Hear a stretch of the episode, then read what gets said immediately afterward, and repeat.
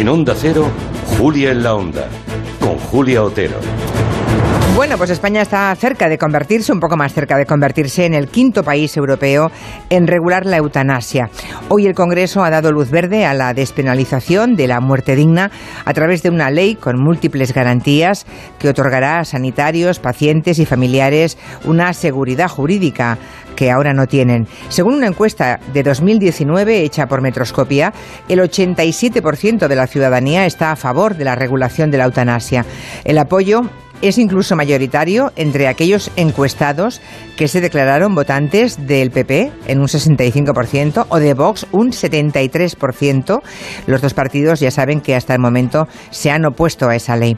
A menudo y por fortuna la sociedad va por delante de la política y ya sabemos quiénes son los que siempre dicen no, no a todo y por sistema. Los mismos que cuando gobiernan, afortunadamente, no derogan ninguna de esas leyes. Vamos a reflexionar sobre ese derecho a la muerte digna y lo que puede suponer la aprobación de esta nueva ley en el tiempo de gabinete con Pilar Gómez, Elisa Beni e Ignacio Guardans.